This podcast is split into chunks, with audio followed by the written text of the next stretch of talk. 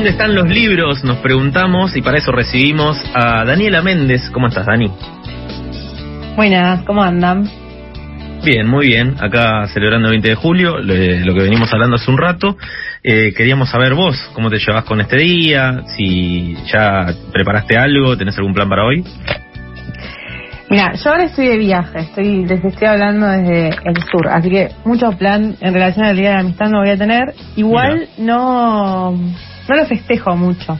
De hecho, recién en el grupo de mis amigas empezaron a decir, che, no deberíamos hacer algo por el Día del Amigo, porque no, no es algo que, la sociedad no, La sociedad nos invita a hacer algo, festejemos nuestra amistad. Sí, pero bueno, no lo tengo muy incorporado. estaría pasando. Eh, Para quienes lo festejen me parece hermoso igual, ¿eh? Pero no lo tengo incorporado. Claro, sí, te entiendo porque me pasa algo muy similar. ¿Qué nos trajiste para hoy? Bueno, hoy les traje eh, una escritora argentina que es que en el último tiempo es bastante conocida, pero quizás es más del mundillo. Entonces, por ahí algunos la escucharon nombrar y otros no tanto, que tiene que ver con Liliana Bodoc. No sé si la escucharon. La escuché nombrar. ¿Te suena de qué? ¿De por dónde? ¿Algo? Eh, no, la verdad es que tengo una amiga eh, que la sigo en Instagram, obviamente, y que mm, todo el tiempo está subiendo cosas de libros, cosas que lee, y, sé, y vi que subió libros de ella, pero no, no más que eso, digamos. No, ese es mi único acercamiento, no te voy a mentir. Bueno, bien, pero por lo menos la tenemos ahí de nombre. No sé, Nicole, si la, la conocías o, o la escuchaste nombrar. Igual, de nombre, y estoy pensando, estoy tratando de acordarme si, si algún título en particular, pero no me acuerdo. Bueno, Liliana es una escritora argentina eh, que en realidad ella nace en Santa Fe y al poquito tiempo de, en su infancia se muda a, Mendoza, eh, que empezó a publicar de grande, digamos, no sé qué tan grande, pero como a los 30, 40 años, eh, que no es usual, ¿no? Publicar a esa, empezar a publicar esa edad. Eh, y que falleció hace muy poquito, en el 2018, de hecho fue medio una muerte medio inesperada porque era joven, tenía 59 años, eh, y que con el primer libro que publicó, que es el que vamos a hablar, fue como éxito rotundo y de hecho pateó bastante el tablero de, la literatura, sobre todo la literatura juvenil. Ella en realidad escribe principalmente literatura infanto-juvenil, sucedió en colores, quizás le suena, que es un libro de cuentos, Elisa la Rosa Inesperada, El espejo africano, son todos libros de ella de más hacia la literatura infantil y juvenil. Pero la saga que les traje hoy, que justamente es una saga, es una trilogía que se llama la saga de los confines, que se supone que debería ser juvenil o que en general la asocia más a la literatura juvenil, pero que en realidad es para todo el mundo, no es para determinada solamente para esa edad, ¿no? Y ahí podemos discutir un poco por qué cierto género fantástico se asocia con la literatura juvenil, ¿no? Como si fuera un género menor en general. Sí, o como si fuera algo que solo se puede, perdón, como si fuera algo que solo se puede disfrutar a determinada edad porque después perdés cierta capacidad de imaginar. Sí, tal cual. Eh, y quizá podemos pensar como en la saga épica, ¿no? Fantástica, que es El Señor de los Anillos, que yo les preguntaba fuera del, del aire y estoy un poco desilusionada con que no las, no la hayan visto. Yo sí la vi, Ah, ¿la viste? Ah, bueno. Sí, me gustó. Me gustó, me gustó. Incluso leí la eh, primera parte de Hobbit. Mira lo que ahí va. Digo. Bueno, El Señor de los Anillos, que seguramente la mayoría la, la habrá escuchado, es esta saga épica eh, que fue muy reconocida, ¿no? Que es de, de Tolkien, que es mucho más conocida por las películas, pero que yo hace poco las volví a ver y me había olvidado el nivel de eh, como lo relacionado con, con las referencias cristianas que tiene la película. ¿Vieron cuando volvés a ver algo que ya habías visto que te había gustado un montón y cuando volvés a ver es como medio mm, desencantada? Haces otro análisis.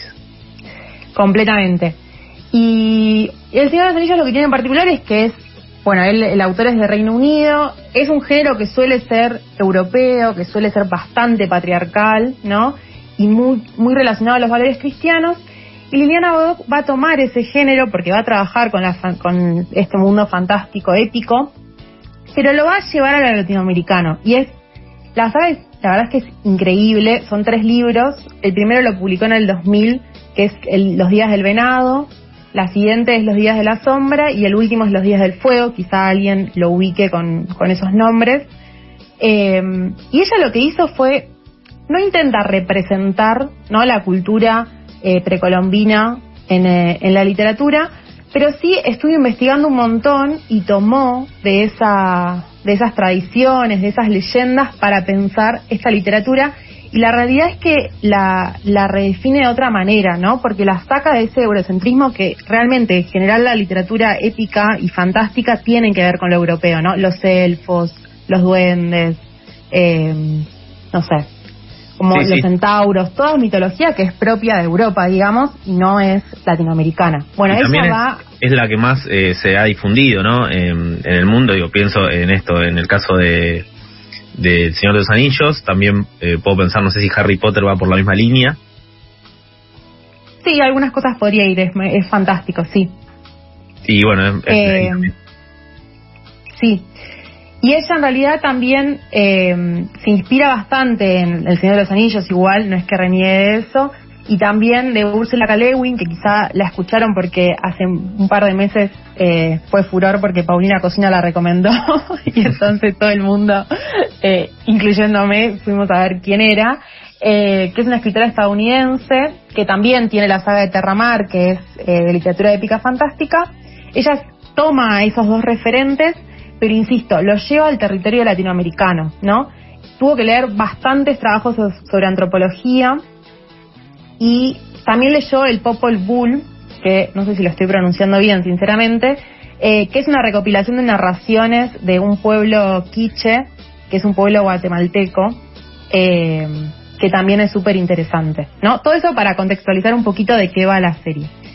Concretamente, Los Días del Venado, que es la primera, eh, el primer libro de esta trilogía, narra sobre la, la, historia de las tierras fértiles, que podríamos pensar que podría ser una posible América, en la cual hay diferentes pueblos y comunidades y hay como una especie de presagio, ¿no? De los astrónomos que dicen que empiezan a haber señales de que van a venir habitantes de las tierras antiguas y no saben si son amigos o enemigos, justamente, ¿no? Si son ellos que iban a volver eh, una vez que pudieran vencer a, este enemigo que era el odio eterno en, en las tierras antiguas, iban a volver cuando lo lograran o si quienes habían vencido finalmente era el odio eterno, ¿no?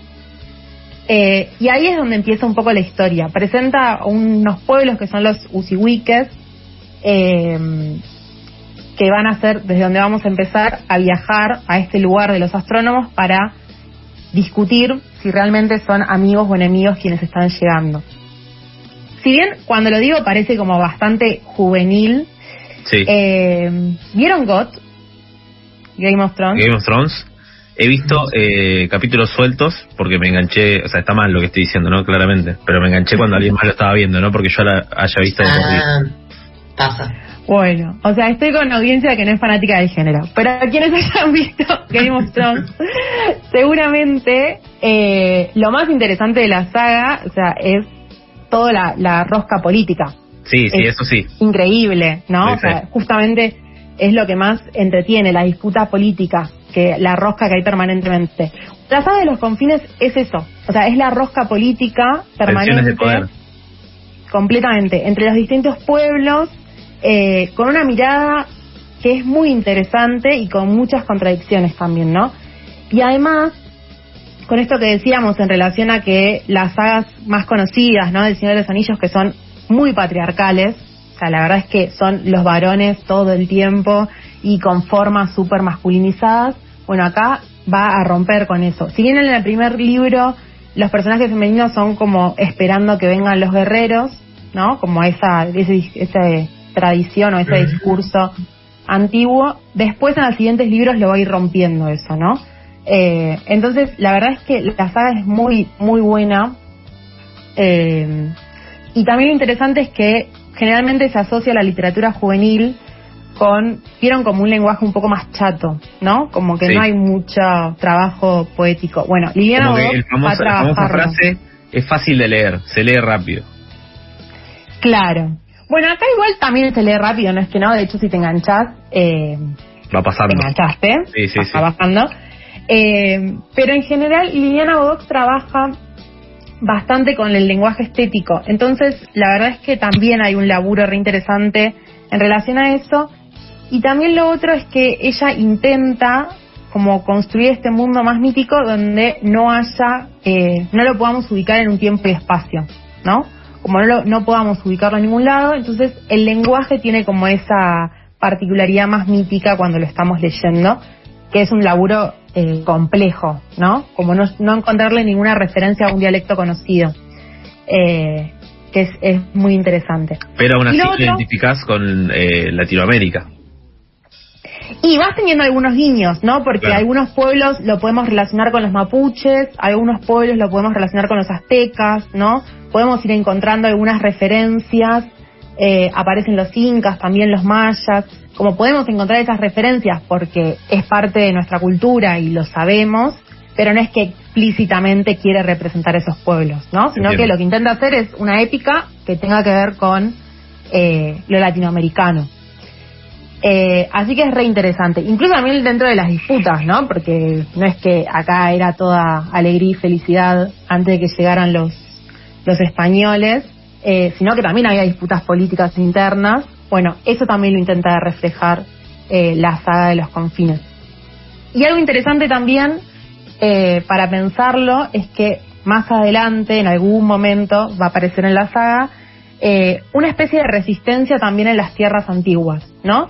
Entonces, no, lo corre un poco de la idea de que los europeos son los malos y nosotros somos los buenos, sino que habla como toda esa complejidad que hay en, en las cuestiones políticas, ¿no? Eh, sí, sí, con, nada, con, todas sus aristas y variables para analizar, que, que siempre son muchas. Eh, y bueno, sin dudas, yo quiero ya anticipar que Sí, principalmente soy fanático de todo lo que lo que implique, va, fanático, pero banco todo lo que implique tomar algo de origen europeo y transformarlo con, con bueno, con tintes latinoamericanos. Es algo que es un laburo que la verdad que merece todo mi respeto y que ya estoy tentado por eh, ir a descubrir a Liliana Bodoc. Sería como no, una que... apropiación cultural inversa. ¿No? Podría ser. Eh, no, es que la saga es, increíble, ¿eh? es, es, muy zarpado lo que construyó. El primer libro es como que se presenta, ¿no? Todo ese mundo y después vienen todas las guerras, todas las disputas, eh, toda la disputa política también, ¿no? Y con todo lo propio latinoamericano, que la épica fantástica originariamente es europea, ¿no? O sea, tiene que ver, siempre tiene esa mirada. Incluso eh, Úrsula de Calewin, que en realidad ella es estadounidense, hay una mirada bastante europea en, esa saga que ella, que ella construyó. Eh, así que la verdad es que Liliana Bodoc, con esta, aparte con esta saga es como se presenta como escritora, ¿no? Ella no intenta, eh, como no sé qué se, qué se había propuesto originariamente, pero seguramente no fue lo que terminó sucediendo porque realmente es ícono en Latinoamérica eh, por esta saga. Y después, quienes queden manija de, eh, terminan las, los tres libros y queden manija de saber un poquito más de Liliana Bodoc, ella después, en el 2012, sí, la última libro de la saga se publicó en el 2006, en el 2012 publicó un libro que se llama Relatos de Confines, Oficios de Búho, que es un libro de cuentos que retoma un poco este mundo que ella construye. Eh, y algunos cuentos se pueden leer independientes de la saga y hay otros que intentan como continuarla, ¿no? Porque, eh, bueno, no, no voy a spoilear el final de la saga, eh, no, pero bueno, intenta como, intenta como retomar algunas cuestiones, eh, pero bueno, se puede leer como, algunos como independientes, otros para concluir de alguna manera algunas cosas que quedan ahí en el, en el tintero. Eh, así que nada, les recomiendo que vayan a, a verla, eh, sobre todo quienes sean fanáticos de, yo sé que a veces es medio como, pareciera un mundillo aparte, Sí. Eh, porque también el género está como bastante, o sea, la literatura de género está bastante sobrevalorada.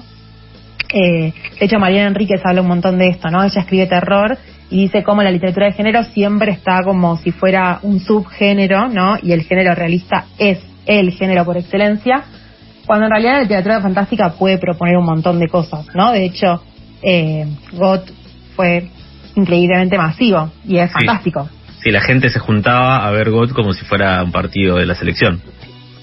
Es que logra eso, ¿no? Bueno, entonces, quienes les haya gustado mucho Game of Thrones o sean fanáticos del Señor de los Anillos o tengan un montón de prejuicios sobre este género, eh, también invito a que lo lean porque realmente es, muy hermoso lo que, lo que arma y las disputas políticas están permanentemente presentes en, en la saga. Bueno, entonces invitamos también a dejar de lado la caja de los prejuicios, a no, abrir, a no abrirla por un rato. Y también, eh, digo, ya que es el Día del Amigo, eh, regalar un libro me parece que es un, hermoso gesto. Y acá tenés justo la indicación de que Liliana Bodoc puede ser, eh, puede ser por ahí, ¿no? Puede ser el camino para hacer el regalo para este día. Me encanta. eh, bueno, gracias Dani. Entonces nos quedamos con esa recomendación y nos reencontramos en 15 días a ver cómo seguimos avanzando con esta pregunta de dónde están los libros. Nos vemos. Gracias Dani.